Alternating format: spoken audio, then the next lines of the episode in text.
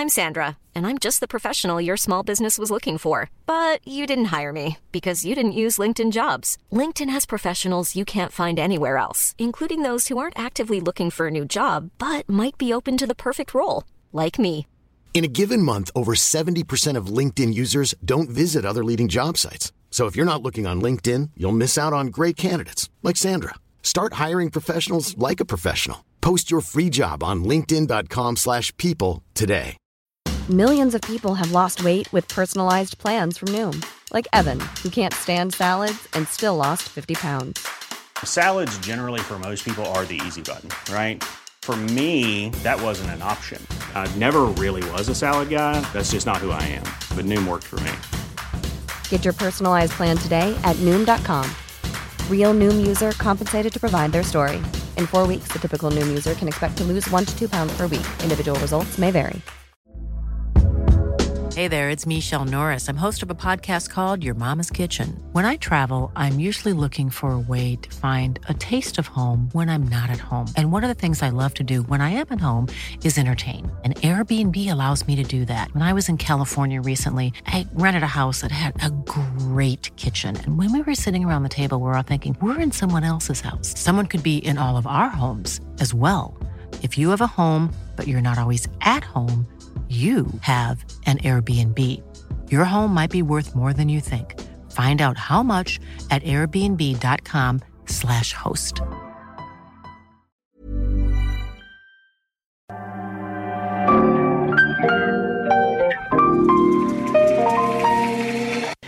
Bienvenidos a Isanaholic, el podcast que amplifica la conversación sobre la cultura de diseño y las industrias creativas a través de sus protagonistas. Soy Jorge Diego Etienne y los invito a escuchar este episodio, compartirlo y seguirnos en nuestras redes sociales donde nos encuentran como Isanaholic MX. Bienvenidos.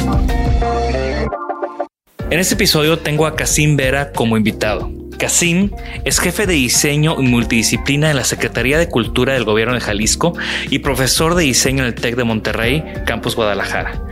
Casim nos platica en este episodio un poco de cómo fue su camino desde un estudiante que, de diseño que no le gustaba dibujar hasta su primera publicación Emerge, un proyecto que irrumpió en la escena de diseño en México con publicaciones, debates, exposiciones y cómo esto lo llevó a su puesto actual en la jefatura de diseño, un puesto enfocado a diseño desde una institución pública, algo que nunca antes había pasado en México. Así que hay mucho valor en este episodio. Acompáñanos. Hola a todos, bienvenidos a otro episodio más de Isenaholic, este podcast donde buscamos amplificar la conversación sobre la cultura de diseño y las industrias creativas.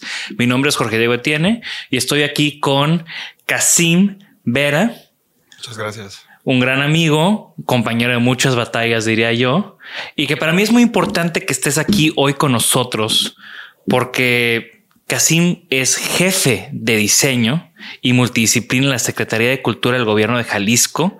O sea, podemos decir que es un funcionario público en un puesto que está enfocado a diseño desde una institución. Algo sin precedentes en México, algo que me parece muy disruptivo, que ya está teniendo, eh, ya está teniendo resultados tangibles, que platicaremos un poco más de eso, pero pues estoy emocionado y creo que ya me adelanté de más.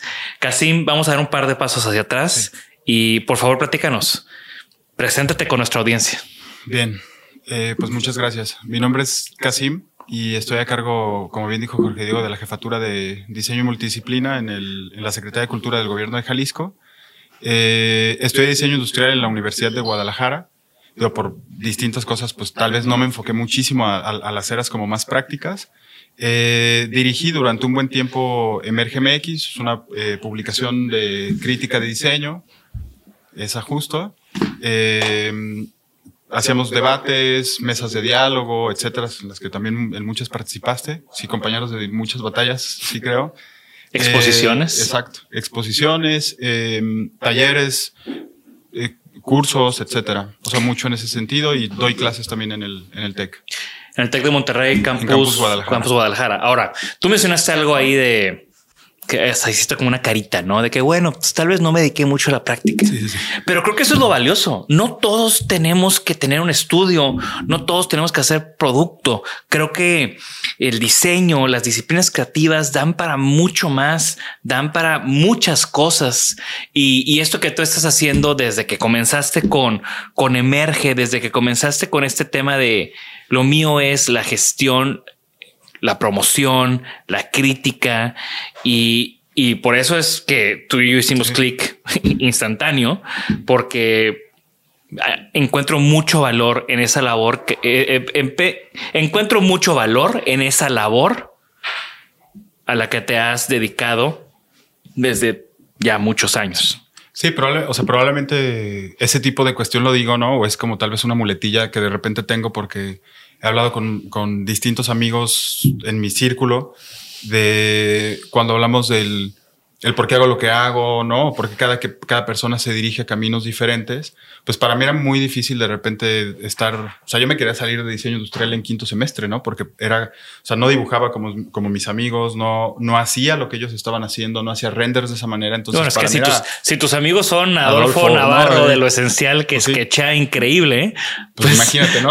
está duro. Pero por ejemplo, con Adolfo pasó algo muy bueno porque con Adolfo yo estaba cerca, creo que de quinto, sexto semestre, y yo lo que hacía en, en la escuela era eh, llevar a agentes que pudieran, em, digamos, hacían alguna exposición en algún espacio y buscaban eh, los mejores proyectos de las escuelas. Entonces el canal, en el caso de la Universidad de Guadalajara, era yo, no era un, no era como en el caso del TEC, ¿no? Que era como, era un profesor o un director de carrera, etcétera. Aquí era un estudiante. Acá era, ajá, era yo prácticamente. Que no dibujaba, pero era bueno para hacerla de pedo. Exacto, exacto. Muy bueno. No, en ese entonces muy bueno. más que, más que ahora creo.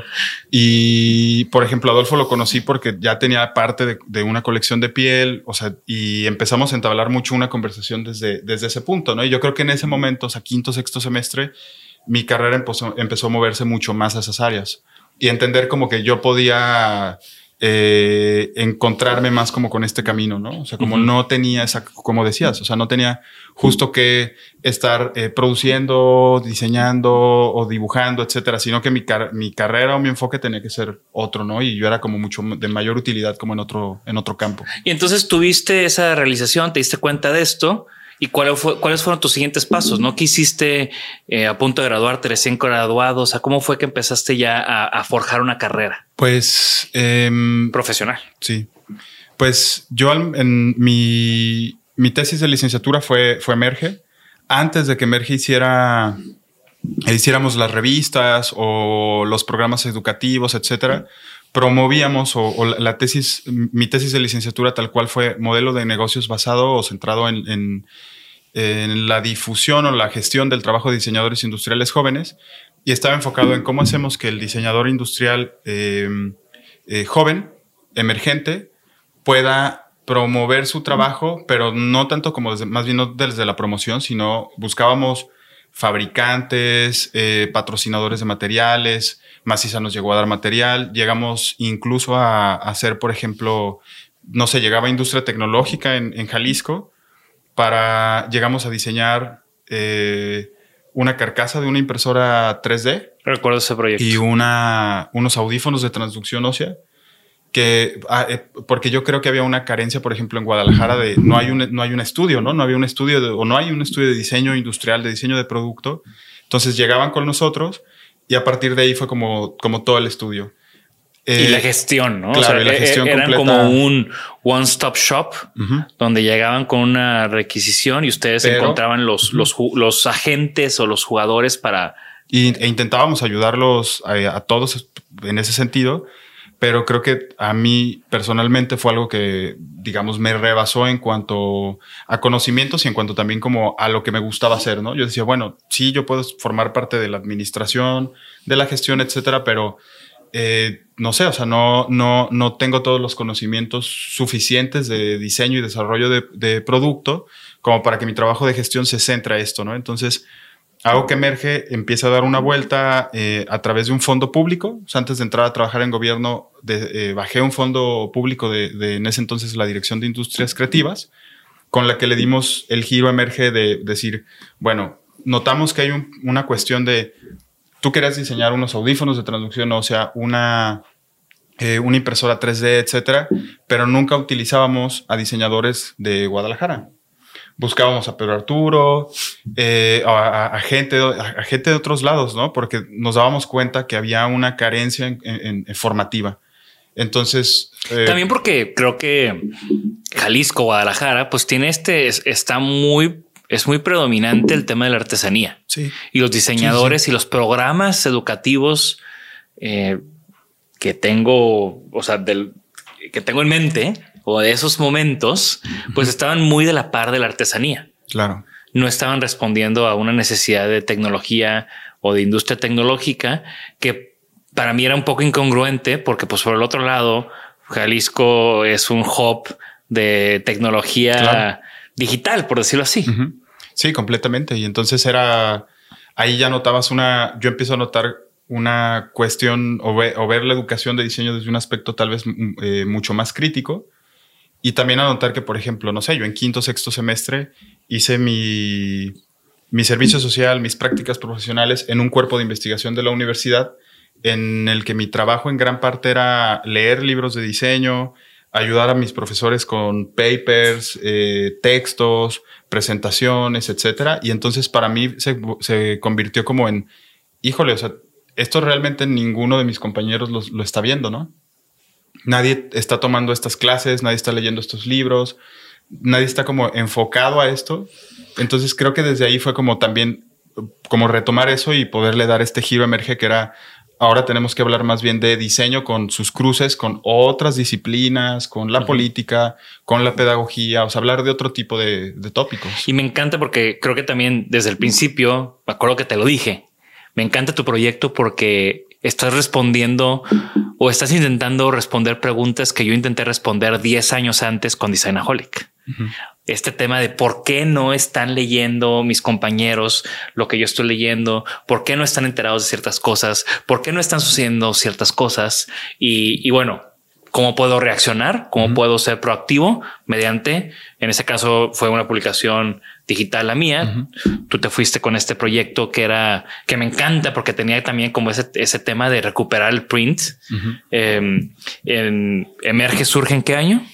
En el ya como eh, surge en el 2014, pero ya empezamos ya a publicar en el 2015, si no me equivoco. Exacto, es un momento donde ya todo el mundo estaba nada más viendo el celular, eh, ya no había, o sea, creo que esto es un poco como la oposición a la tendencia del momento y es como tener este estandarte de, hey, Sí. El print vale, o sea, sentarte a leer vale, tener un objeto y también pues el objeto diseñado de la, de la publicación pues también vale. Aquí tengo un ejemplar, el ejemplar 5, que digo, yo escribí con ustedes varias veces, no sé que aquí no hay. dos. En el 2. Este, 5 este es de diseño y política, si no me equivoco. Exacto.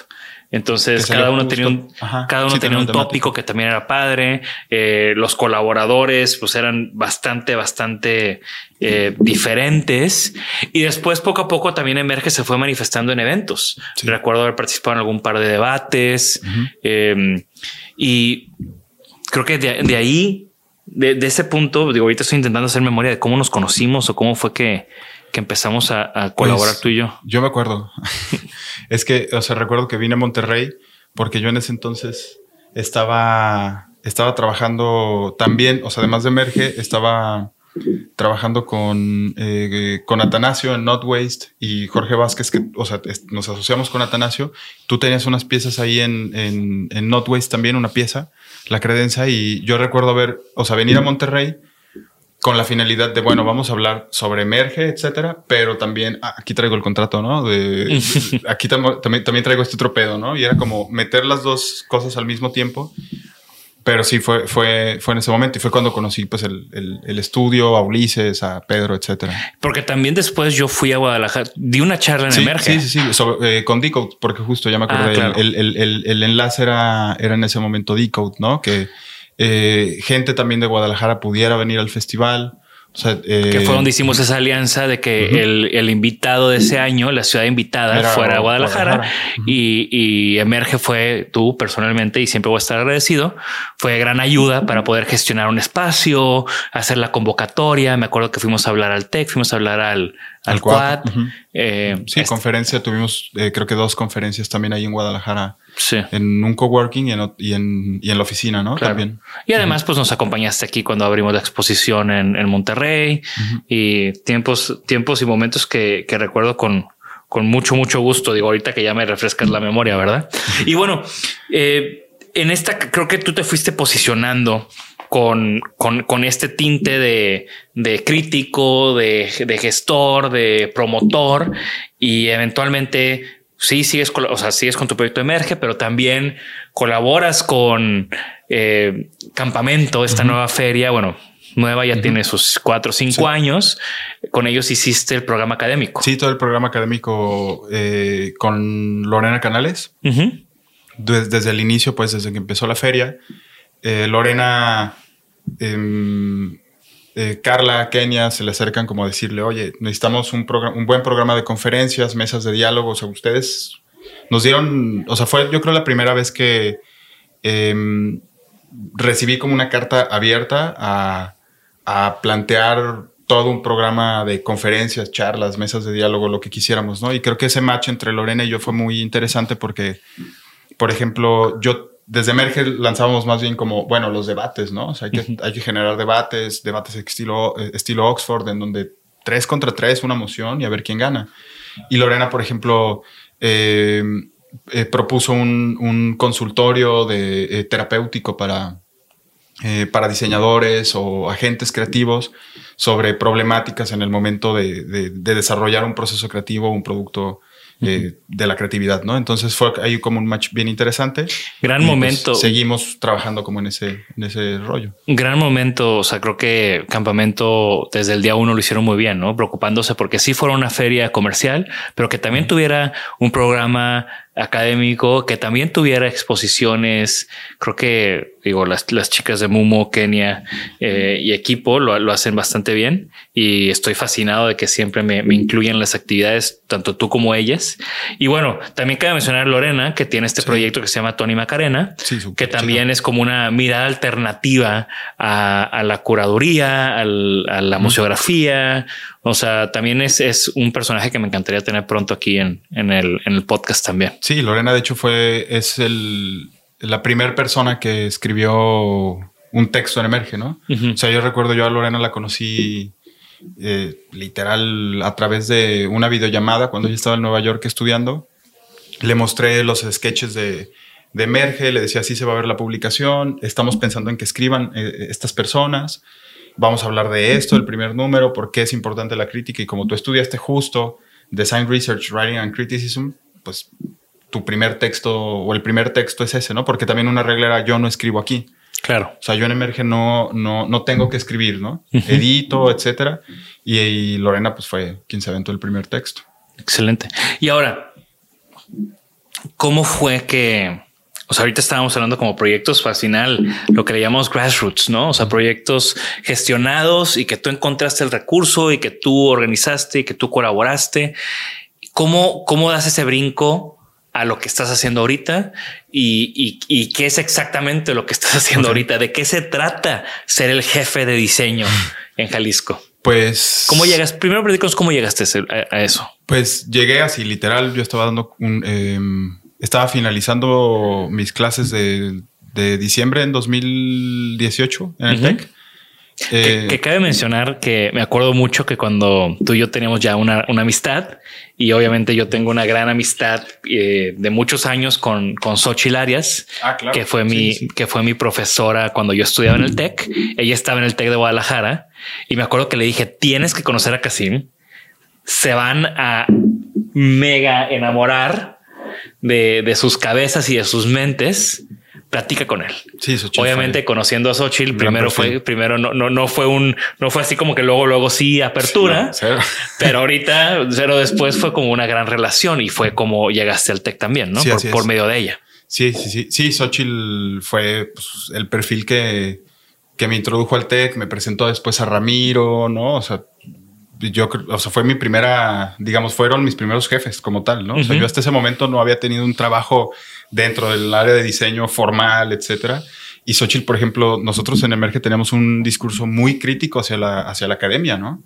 De no estar enseñando nada, etcétera. Y recuerdo que una de las cosas que Xochitl me, me, llegó a decir fue como, ok, ¿no? Entonces entiendo el discurso, me gusta el proyecto, me gusta Emerge, he leído los números que hasta ahora han salido, etcétera, etcétera, pero pues ahora... ¿Qué vas a hacer ya dentro? Ah, no, ok, aceptamos la crítica hacia, hacia la academia, pues ahora estás en la academia, ¿no? O sea, ahora te paras aquí, del otro lado. Y entonces creo que, gran, no sé, siempre me ha gustado pensar mi perfil como, como un perfil que de la crítica te permite eso, ¿no? O sea, como de repente decir, es que eso no está bien, analizarlo, etcétera, etcétera, y que puedas llegar a un acuerdo, un consenso con alguien y que te pueda decir, ok, ya entendí tu punto, ahora vente y trabaja desde acá. Y, en ese tiempo, antes de ya entrar, porque creo que nos estábamos brincando esa parte, ¿no? Ya estando dentro de la academia, ¿cómo fue que, que diseñaste tus clases o en qué te estabas enfocando o cuáles fueron como tus pues, tus logros personales en, ese, en, en, en, la academia? Yo creo que evidentemente era un, me dio un, un, problema al inicio, ¿no? Porque me dan, Xochitl me da una clase de diseño como tal, o sea, taller de diseño que yo llegué a tener, o sea, incluso gente que me había dado clases a mí, siendo ahora mi colega y diciéndome, o sea, literal, clases. Tú vas a dar clases de, de taller de diseño, pero yo creo que el principal logro, en, al menos personal en la academia, fue el trato con el alumno. Pero ¿cómo le sacaste la vuelta a esos proyectos? O sea, ¿cómo, cómo hiciste de este, híjole, es que yo tal vez no hago eso tradicional, pero puedo hacer... Fue meternos mucho más a temas de eh, diseño de experiencias, diseño especulativo, ¿no? O sea, yo basarme mucho en saber la chamba de José de la O y decir, o sea, a ver, vamos a hacer un proyecto así, ¿no? revisar libros, facilitárselos a, los alumnos, meternos también mucho en, en, cuestiones de reorganizar, o sea, mover los modelos de trabajo, ¿no? O sea, acostumbrarlos a trabajar de una manera diferente, mucho más horizontal, que creo que en el, en, funcionó bastante, no sé, como ejemplos, ¿no? Era como todos los books, o sea, vamos a sentarnos, además de tener el programa de, o el proyecto de diseño personal de cada quien, nos vamos a sentar ahora a eh, a tener equipos alternativos que diseñan los books completamente, ¿no? Un equipo de diseño gráfico que diseña los books, un equipo de discurso que va a hacer todas las presentaciones, todos los, los, discursos de, de, eh, de, los pitches finales sobre lo que vamos a hablar. Otro equipo de museografía que va a diseñar cómo se muestra el proyecto, porque me parecían que eran las partes en las que yo podía como aportar más, ¿no? Vamos a diseñar, vamos a hacer eh, otro equipo va a hacer toda la investigación, como el, core de toda la investigación de todos, ¿no? Porque si todos estamos haciendo eh, espacios para, o, muebles o lo que sea para el mismo lugar, entonces vamos a trabajar, o sea, no tiene caso que cada quien investigue por su cuenta, vamos haciendo que esto se vea como una mini exposición, ¿no? Que, es mucho de lo que yo también con mis alumnos. Siempre tengo como esos, ese, esos equipos paralelos y, y es el, es la manera de pensar que creo que compartimos, ¿no? De que pues chido tu diseño, pero pues cómo le hacemos para que no se quede en un salón y con una calificación nada más. Claro, y era mover mucho al alumno en ese sentido. Y también creo que era pues cambiar completamente el, tipo de discurso formativo, porque en mi caso era, yo casi tenía la edad de mis alumnos, ¿no? Estamos hablando que yo empecé a dar clases cuando tenía 25 recién cumplidos y mis alumnos tenían no sé, yo recuerdo haber tenido alumnos de 21, 22 que estaban saliendo de la carrera o de 19, que hasta cierto punto no es como una súper diferencia, ¿no? Pero facilitó también mucho como el trato que, teníamos. Claro. Y bueno, ahora sí, regresando al tema, al tema importante, al tema de la noche de ser jefe de diseño. ¿Cómo llegas a este puesto? Pues eh, esta administración, la, administración actual del gobierno del estado abre dentro de la Secretaría de Cultura em, un área enfocada que es la jefatura de, diseño y multidisciplina. En Jalisco. En Jalisco. Eh, está dentro de la Dirección de Desarrollo Cultural y Artístico, que es donde están teatro, danza, eh, música y arte sonoro, literatura, etcétera. Todas las, digamos, las disciplinas relacionadas a las artes, a la creación, ¿no? En donde tu público de atención es el creador. O sea, tú no diseñas para el Estado, ¿no? Sino es más bien como que eh, la política pública tiene que estar enfocada a la persona que es diseñador o diseñadora, ¿no? Entonces, eh, había, ya habíamos hecho em, la última edición de, de, Campamento, el programa, con el, el, programa académico y demás, y me busca mi actual jefa, me llegó una llamada, o sea, buscó a Campamento como por una recomendación, ¿no? De decir, es un, o sea, este es un perfil que está abierto, pero no sabemos quién lo pueda llevar. Y de seguro aquí en este evento que está capturando la atención de diseñadores, debe de haber alguien, o sea, en este pool debe haber talento. Entonces ella, por ejemplo, no sabía, o sea, probablemente había ido allá a campamento, etcétera, pero no había o no sabía que eso estaba, o sea, tenía un área, ¿no? Entonces me invita a participar y literal recibo una llamada, me dice, oye, o sea, mi nombre es Claudia Reyes, eh, estoy, voy a estar a cargo de la Dirección de Desarrollo Cultural y Artístico, etcétera. O sea, esto era todavía antes de que entrara el gobierno, eh, el, gobierno actual. Sí. O sea, eh, fue ya estaba, ya digamos, ya, ya se estaba formando el gobierno, ¿no? O sea, estaban en construcción. Pero no había tomado, mi punto es que no habían tomado protesta todavía o ya estaba el gobierno actuando? No, según yo ya. Sí, ya, ya estaban, ya estaban actuando y ya era ella ya porque ella ya estaba a cargo. Ok, Claudia ya estaba a cargo. En ese entonces Giovanna ya estaba a cargo y fueron quienes, o sea, Claudia fue quien me llamó y me dijo, oye, nos, o sea, me interesa tu perfil. Eh, Vicky de campamento me habló algo de ti, me puedes pasar, o sea, currículum, portafolio, etcétera.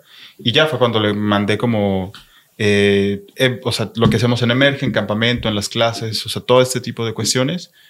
Y, o sea, yo creo fue una cuestión de tres días, ¿no? De, de decirme, oye, o sea, sí es el perfil que justo estamos buscando, eh, pues hay que platicar y ver qué, qué proyectos, qué cosas, qué se te ocurre. O sea, siento que fue también como un, un parteaguas laboral, ¿no? Profesional muy similar al de Xochitl, ¿no? O sea, de, de de, repente... Ya estás aquí, ahora qué vas a hacer. Exacto. Sí, no, ahora esto es con, tu, con tus recursos, eh, hablando del discurso que tú quieres hablar, ¿no? O sea, de, sí hablar de diseño y pedagogía y clavarte como con ese tipo de temas. Ahora hay que eh, meter el discurso a otro lado, ¿no? Llevar el diseño a la ciudadanía. Es, sí, y trabajar, digamos, en, o sea, no sé, por ejemplo, mi, una de las cosas más fuertes de entender fue el time frame cambia mucho, ¿no? O sea, en Emerge era como pensábamos, o sea, reflexionábamos rápido un número y decíamos, es que está chido, ¿no? O sea, ahorita hay gente que está hablando de, no sé, de, de política por las elecciones, eh, hay un discurso muy fuerte en torno a esto, entonces vamos haciendo un número de diseño y política, invitando a gente de tales universidades que hablan de estos tópicos. Y acá es, o sea, tienes que hacer un proyecto a largo, de largo plazo, ¿no? O sea, de largo alcance. No necesariamente, también por todos los procesos burocráticos y demás, no puedes eh, o no es necesario que hagas un proyecto. Es más, no puedes hacer un proyecto casi casi de un día para otro. Claro. Porque necesita como eh, una planeación presupuestal determinada, que se apruebe, etcétera. Es el tema que decías, ¿no? No es tu lana, es la lana de los impuestos. Entonces todo está bajo mayor escrutinio. y, y, al final lo que se busca es como un impacto mayor, un impacto a la sociedad. O sea, no, no puedes clavarte en proyectos micros, tienes que buscar proyectos que vayan a tener un impacto en escala y en, y en, y en trascendencia. Sí, te, y, y, también te permite pues pensar en, en justo proyectos de más largo alcance, ¿no? Y qué otro tipo, no sé, la exposición de archivo, que era, tenemos que traer la parte de la colección de, de archivo a un espacio de la Secretaría de Cultura, porque pues yo lo puedo visitar, puedo ir, sé dónde está, etcétera. Archivos, este espacio increíble que ya no existe, ¿Era? en la Ciudad de México un proyecto donde literal era el archivo de objetos de diseño de una colección privada de un arquitecto prominente eh, o popular más popular en el sexenio pasado, eh, que tuvo, tuvo dos personas claves involucradas. Una es Regina Pozo y el otro es Mario Ballesteros. Eh, en cada uno tuvo su periodo, no nunca no, o sea, eran los, como los directores de ese proyecto y era un proyecto increíble. Era un espacio donde podías ir, donde había un programa de exposiciones, habían publicaciones y sobre todo había un lugar donde la gente podía ir y ver de primera mano objetos que de otra manera no, no los verías. Exacto. Y, y, también que había una discusión en torno a los objetos y en torno a el, el, diseño desde una parte conceptual, de investigación, de crítica también. Y bueno, que yo siempre, o sea, la verdad es que es, un proyecto que admiro bastante, ¿no? Lástima que ya no exista. No, una, una lástima. De hecho, una de las cosas que, que, que nos permitió hacer, por ejemplo, pues sí, gobierno, ¿no? Fue entablar una, una conversación con archivo desde, al ser una AC y demás, de decir, vamos, o sea, vamos trayendo esta exposición. Yo empecé a hablar con Mario, decir, oye, es posible, existen préstamos, puede ser un préstamo completamente firmado de institución a institución. ¿Cómo se, o sea, cómo se le hace, ¿no? O sea, cómo montamos algo. Sale Mario, entra Regina y sigue el proyecto, ¿no? O sea, nunca, nunca se detuvo en ese tipo de sentido. Y creo que Regina, o sea, sigue, sigue existiendo archivo de alguna manera, más el espacio físico ya no existe. Sí, era una forma de decir, vamos haciendo que antes de, que el espacio físico deje de existir o no saber qué, qué podría pasar con ese espacio, pues llevarlo, ¿no? O sea, la jefatura de diseño en, este momento ya decía, tiene que ser ese facilitador, ¿no? Ese enabler de, de, que un alumno que está estudiando ahora diseño eh, o una persona que estudió diseño y que no ha visto o no ha pesado un, eh, un determinado mueble, determinado objeto, lo pueda ver, tomarle fotos, registrarlo, tomar clases dentro del espacio. Entonces montamos una, un aula de, eh, para que profesores, profesoras pudieran tomar clases, pudieran impartir sus clases desde ahí, bajar las piezas, ¿no? O sea, facilitarles todo ese tipo de, aspectos. Que era lo que sucedía en el espacio de archivo de la Ciudad de México. Claro. Ahora, eh, nos estamos adelantando a, proyectos que, ya se han implementado. Eh, quiero nada más como retroceder tantito y preguntarte, pues esto es un, es un puesto nuevo, es una jefatura nueva. ¿Te tocó diseñar tu puesto? ¿Te tocó diseñar la agenda de la jefatura? Pues sí. Sí, total, porque... ¿Y en qué te basaste? O, sea, ¿cómo fue? O sea, pues tenías un canvas blanco y tenías 20 cuántos años? Eh, pues ahorita tengo 29, entré hace dos, casi 27. Tenía 27, 27 años, tenías una jefatura de diseño que nunca había existido. ¿Cuál es tu punto de partida? ¿De dónde tomas referencias? Pues ¿Cómo armas este proyecto? Pues mira, yo creo que, o sea, no sé, yo creo que, o sea, puedo decir muy honestamente que no he terminado de formarlo, ¿no? Por ¿Qué, se puede ser, ¿Qué se puede ser legado? Pues a mí me gustaría dejarlo así, ¿no? O sea, dejar. Hoy justamente estaba pensando como. Eh, decía, bueno, en el, justo cuando surge esta pregunta, ¿no? Decía, la mayoría de las veces en desde gobierno o yo escucho como que se hablan de diagnósticos, ¿no? Hicimos un diagnóstico, etcétera. Yo decía, es que de dónde voy a sacar información para un diagnóstico, ¿no? ¿Cuántos diseñadores, diseñadoras hay? Si quiero hacer un diagnóstico, ¿qué voy a hacer? O sea, un Google Forms, si se lo voy a mandar a toda la base de datos de Merge, desde un gobierno, desde un eh, correo institucional de la Secretaría de Cultura diciéndoles, ah, hola, ahora yo ya estoy acá, eh, ¿me puedes mandar aquí todos tus datos que estudiaste, dónde lo estudiaste? Pues yo no podía hacer eso, ¿no? Entonces creo que ha sido mucho me gusta mucho ver la jefatura como, como un prototipo también, ¿no? O sea, como un proyecto de diseño en términos de, yo, o sea, puedo diseñar el puesto, puedo diseñar la agenda, puedo establecer qué tipo de, de, cuestiones son las, las necesarias para la comunidad de diseño de Jalisco, etcétera, etcétera. Pero no, no es final, como un proyecto de diseño, ¿no? O sea, creo que la visión, el, el ajuste, creo que ahí entendí como, wow, ¿no? O sea, por esto me sirvió estudiar o tener este tipo de perspectiva, porque para mí ya se convirtió o se, volvió muy fácil decir, claro, esto también es un prototipo. Si por algo falla, o sea, ningún proyecto, ninguna política pública que nosotros diseñemos tiene que ser fija, ¿no? O sea, el mismo PAD, o sea, la, la expo de archivo, desde que llegó, decíamos, si por algo eh, la gente no lo utiliza para clases y lo utiliza más para charlas o conferencias o lo que sea, cambiamos en automático el modelo, ¿no? Pero esa es una mentalidad de diseñadores que no existe hoy en día en la política o en, muchas cosas, ¿no? O sea, ahorita eh, creo que si algo caracteriza la política es, pues tomamos esta decisión y jale o no jale, se chinga todo y tiene que jalar y, tú di que sí jaló. O sea, y, creo que en, en proceso de diseño, pues hay mayor humildad en podemos iterar, prototipar, pivotear.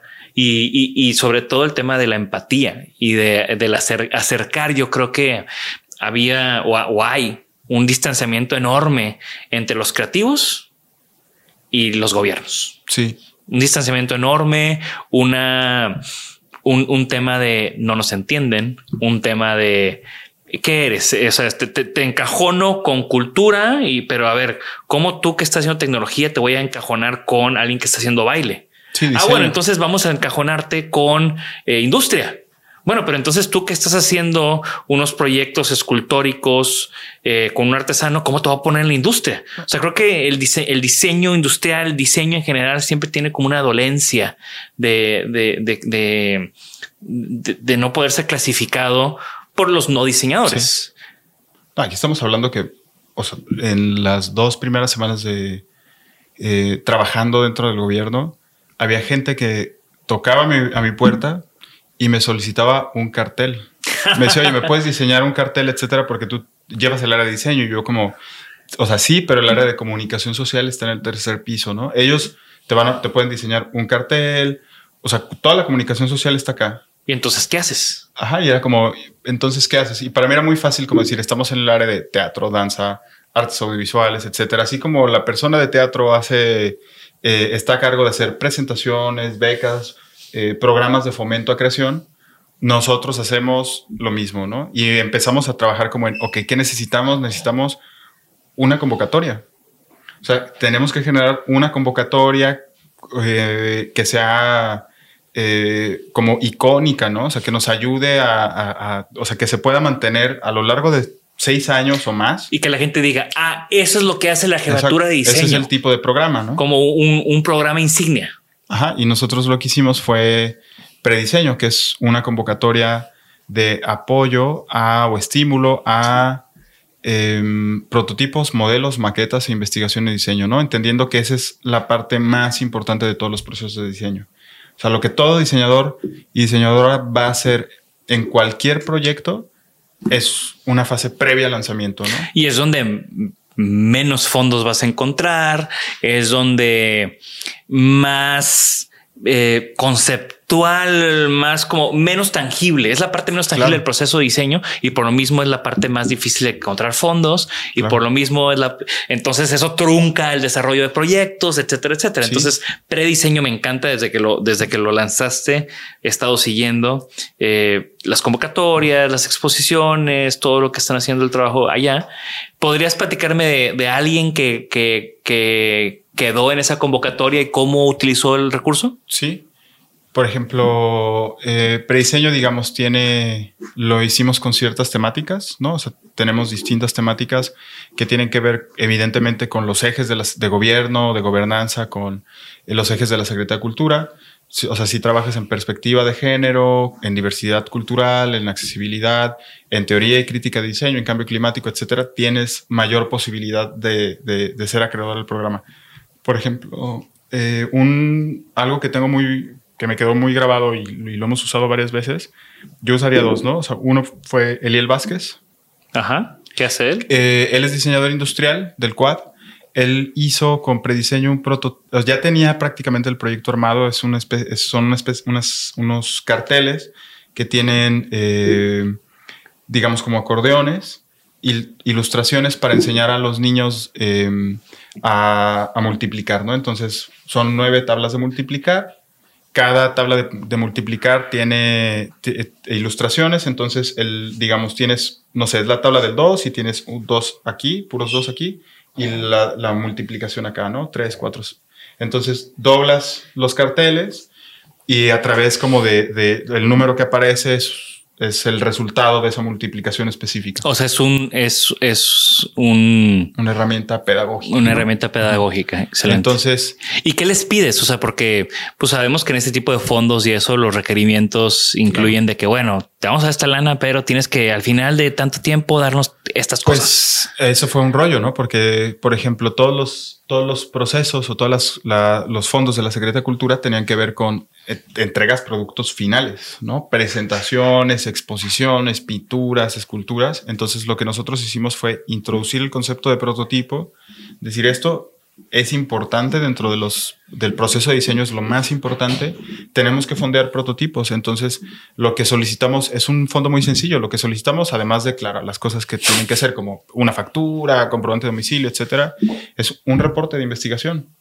O sea, en qué concluyó según los objetivos y la, y, la descripción del proyecto inicial. Por ejemplo, volviendo al caso de Liel, o sea, Liel nos decía, el proyecto prácticamente está, yo lo que quiero testear es a mis usuarios. Quiero usar el recurso para imprimir un buen de, prototipos e ir a testearlos con una escuela eh, pública de Tlaquepaque en Jalisco y testear, eh, no sé, 100, 150 protos y ver cómo funcionan, cómo el, si el maestro o maestra los entiende, si el alumno aprende, si, le, si les gustan, si no, y con eso voy a sacar, voy a modificar las versiones, modificar las ilustraciones y voy a entregar, no sé, eh, la versión completa final, ¿no? Con un empaque, etcétera. Entonces, si eso, si cumples con lo que tú planteaste al inicio, pues ya está. Y está increíble porque ahorita pensando, sí, o sea, la inmediatez del de, fondo, el prototipo, del proceso de diseño es, es muy clara.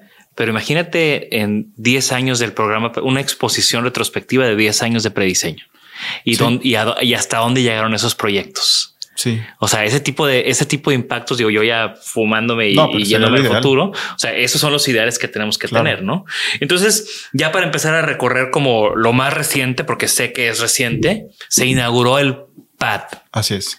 Que, que también es otro, es como tu bebé. Pues ese es otro, ¿no? Es otro de tus bebés. que platícanos del PAD.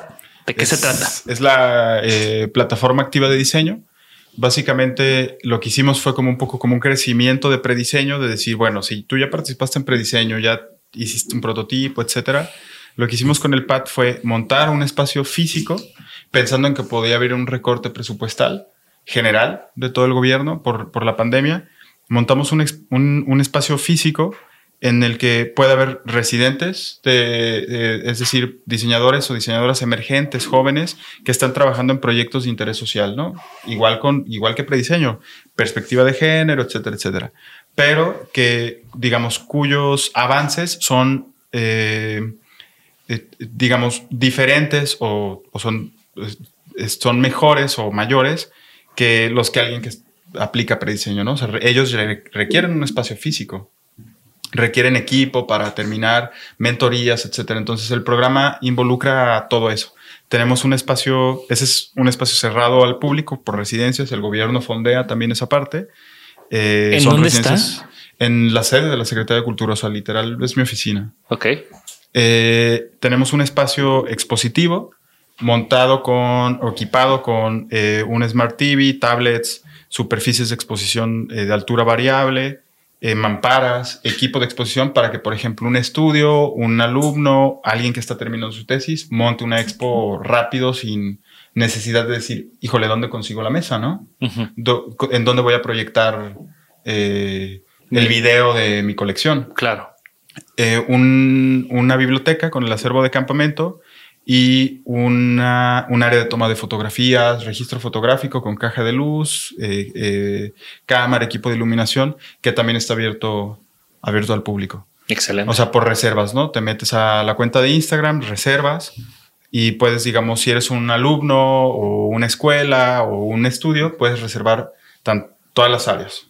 Eh, y tenemos un tabulador de intercambio, ¿no? O sea, te damos un wishlist de Amazon con consumibles que puedes decir, bueno, tenemos, no sé, una Cricut y nos falta un tapete de, eh, para colocar textiles, etcétera. Entonces, pues sí, dependiendo del uso que le des al espacio o de los días que lo utilices o los recursos que necesites, lo que lo intentamos que no es obviamente opcional, pero te damos esa lista como para que tú veas. Y aportes. Y aportes, exacto. ¿Para qué? Para que el, el, el espacio también opere, es un prototipo, ¿no? O sea, el espacio también opere desde una cuestión como afuera o externa al presupuesto estatal ordinario, ¿no? Y, creo que también esos esfuerzos generan comunidad.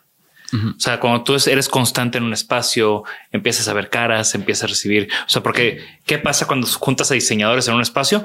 Platican de diseño y eso, y eso genera o detona eh, proyectos, detona crítica, detona muchas cosas que al final genera comunidad y es algo que creo que te ha acompañado en todos los proyectos que has hecho, que estás generando una comunidad muy fuerte de diseño en, en Jalisco y en Guadalajara. ¿Cuáles han sido? Ya, ya lo está usando la gente, ya has visto, ya te has topado, o sea, ya, ya alguien sí compró algo de ese wishlist de Amazon. Eh, no, pues, es que el proyecto que estamos hablando tiene apenas vamos para las dos semanas que está abierto. Ok. Entonces, Inauguró con la exposición de Adolfo. Sí. De, sí, el 29 de junio, el día del diseño industrial, abrimos y abrimos la convocatoria, la exposición de Adolfo de lo esencial de los seis años de lo esencial. Eh, y ahorita estamos recibiendo a personas que tienen proyectos que van a aplicar a las residencias y el espacio lo utilizan para las aplicaciones, ¿no? Para decir, oye, quiero pulir mi aplicación. Ok. Me pueden ayudar a generar una mejor aplicación. Lo recibimos, damos una asesoría, ellos pueden utilizar el espacio. No, además, ahorita, está, ahorita, estamos en pandemia, entonces como que todo está en, fluctuando, ¿no? Y nos estamos adaptando y, y, estoy seguro que ese espacio ya cuando, cuando salgamos de esta y que estén las convocatorias más maduras y ya vayamos para otras generaciones de prediseño, otras exposiciones, pues va a ser, va a ser un detonante, otro detonante más de los que, de los que has generado en tu corta pero fructífera carrera. Tú sabes que, que te estimo bastante y valoro muchísimo tu labor en, en el diseño, en, en, el diseño en México. Creo que, aunque como tú dices, no, no, no estás haciendo producto, tú lo que estás haciendo va a tener, va a afectar a muchos otros diseñadores y por ende a muchos otros productos que veamos. Para empezar a, a concluir un poco la, la conversación, me gustaría que, que me platiques un poco de ¿Cuáles son tus sueños? O sea, ¿qué, qué sigue para Casimo? ¿A dónde te gustaría llegar? O pues no sé, o sea, yo creo que a mí me gustaría tal vez, o sea, mi carrera la empiezo, estoy pensando como enfocarla más a, a una cuestión más de eh, relaciones internacionales, servicio exterior, diplomacia cultural, o sea, me gusta mucho ese tipo, ese tipo de, de factor, porque creo que también, o sea, es un área no explorada desde, desde el diseño. Eh, digo, de que suena muy político, ¿no? Pero ahora no estamos pensando en el largo plazo, estamos trabajando como en, este momento, porque creo que es la verdad, o sea, al final de cuentas sí me, o sea, me gustaría llevar el pad a, a otro tipo de, o sea, que funcione como un modelo, ¿no? O sea, recibir el feedback de la comunidad, que funcione como un modelo y estar abriendo otros, ¿no? O sea, que sirva como un modelo de, eh, de proyecto. Pero sí me gustaría no, no trabajarlo desde, desde diseño, ¿no? por ejemplo, no me veo haciendo un posgrado de diseño, definitivamente. Eh, me veo más en ese tipo, en ese tipo de áreas. O sea, el servicio público me gusta, pero también creo que, o sea, todo lo que tiene que ver con ONGs, etcétera, me llama mucho la atención. O sea, yo me veo más en ese tipo, en ese tipo de línea. Excelente. Y bueno, al final, pues el, el podcast se llama Designaholic, así que te quiero preguntar cuál es tu objeto de diseño favorito. Uf, pues mira, la verdad, o sea, digo, va a sonar así como, como un echarle una flor, ¿no? Pero, o sea, utilizo los productos de Adolfo constantemente porque, o sea, funcioné como, o todos sus amigos funcionamos como, como prácticamente como los primeros usuarios, ¿no? Sus influencers. Y además hemos tenido prototipos así de, a ver, prueba la primera pieza. sí, ¿Qué te digo yo? Que le diseñé, le diseñé una, una, pieza la primera cartera de lo esencial, pues es como, o sea, es un objeto que me ha acompañado años, ¿no? Entonces creo que, creo que por ahí. Excelente. Eh, sí, de nuevo, ¿no? Yo también diseñé para Adolfo y es un proyecto que ha crecido y que me encanta ver cuando alguien lo hace bien. Es decir, este cabrón lo está haciendo muy bien, güey. Me da un chingo de gusto y celebro todos sus, logros, como estoy seguro que tú también lo celebras. Y finalmente, eh, ¿alguna recomendación? Libro, música, película, algo que, que tengas como fresco en la mente que te haya volado la cabeza? Pues yo creo, o sea, hay un, hay un libro que me gustó mucho que se llama eh, The Listening Society. Ahora se me va el, nombre del autor, pero es como, plantea mucho como aspectos, digamos, de política social de, de, Escandinavia, ¿no? O sea, como dejar de ver Escandinavia como, como este modelo inalcanzable y demás, sino hablar de cómo todos necesitamos, por ejemplo, eh, acercamiento a las artes, a la creatividad desde, desde eh, desde edades pequeñas, cómo deberíamos, por ejemplo, te, cuenta ciertas reglas que también que existen allá, ¿no? O sea, cómo existen estas, estas clases de, en donde juntas a todos los niños y, y todos los niños hombres tienen que eh, abrazarse, decirse que por qué son buenos amigos entre ellos, por qué todas las personas tendríamos que tomar un año sabático pagado por el gobierno, etcétera. O sea, como entender el, la salud ciudadana o social desde una perspectiva de cómo el gobierno puede incidir en eso, ¿no? O sea, creo que fue como uno de los que el Listening Society que entendí como que la labor tendría que ser como más enfocada a eso, ¿no? O sea, no, no desde la política social como eh, de vamos y ayudamos a las personas a que hagan, sino tendríamos que facilitar, o sea, el gobierno es un enabler, ¿no? Y eso, no sé, de los últimos que he estado leyendo eh, sobre más bien como ciencias sociales, creo que fue el que más me ha gustado. Excelente. Lo buscamos y lo ponemos en los show notes para que todos puedan eh, buscar ese libro y comprarlo y leerlo. Estoy seguro que si, si es una recomendación tuya, eh, va a estar bastante bueno. Y bueno, no me queda más que agradecerte, casi. Muchas gracias por acompañarnos. ¿Cómo te puede encontrar la gente en redes sociales? Em, pues a mí, mi perfil personal lo pueden encontrar como arroba Casim Vera, es con K, A, W, S y latina M, y Vera con V. Eh, y el proyecto de la plataforma Activa Diseño eh, está en Instagram también como arroba pad.jalisco. Y ahí pueden desde reservar los espacios, ahí resolvemos las preguntas frecuentes, los enlaces a prácticamente todo lo que vamos a estar produciendo.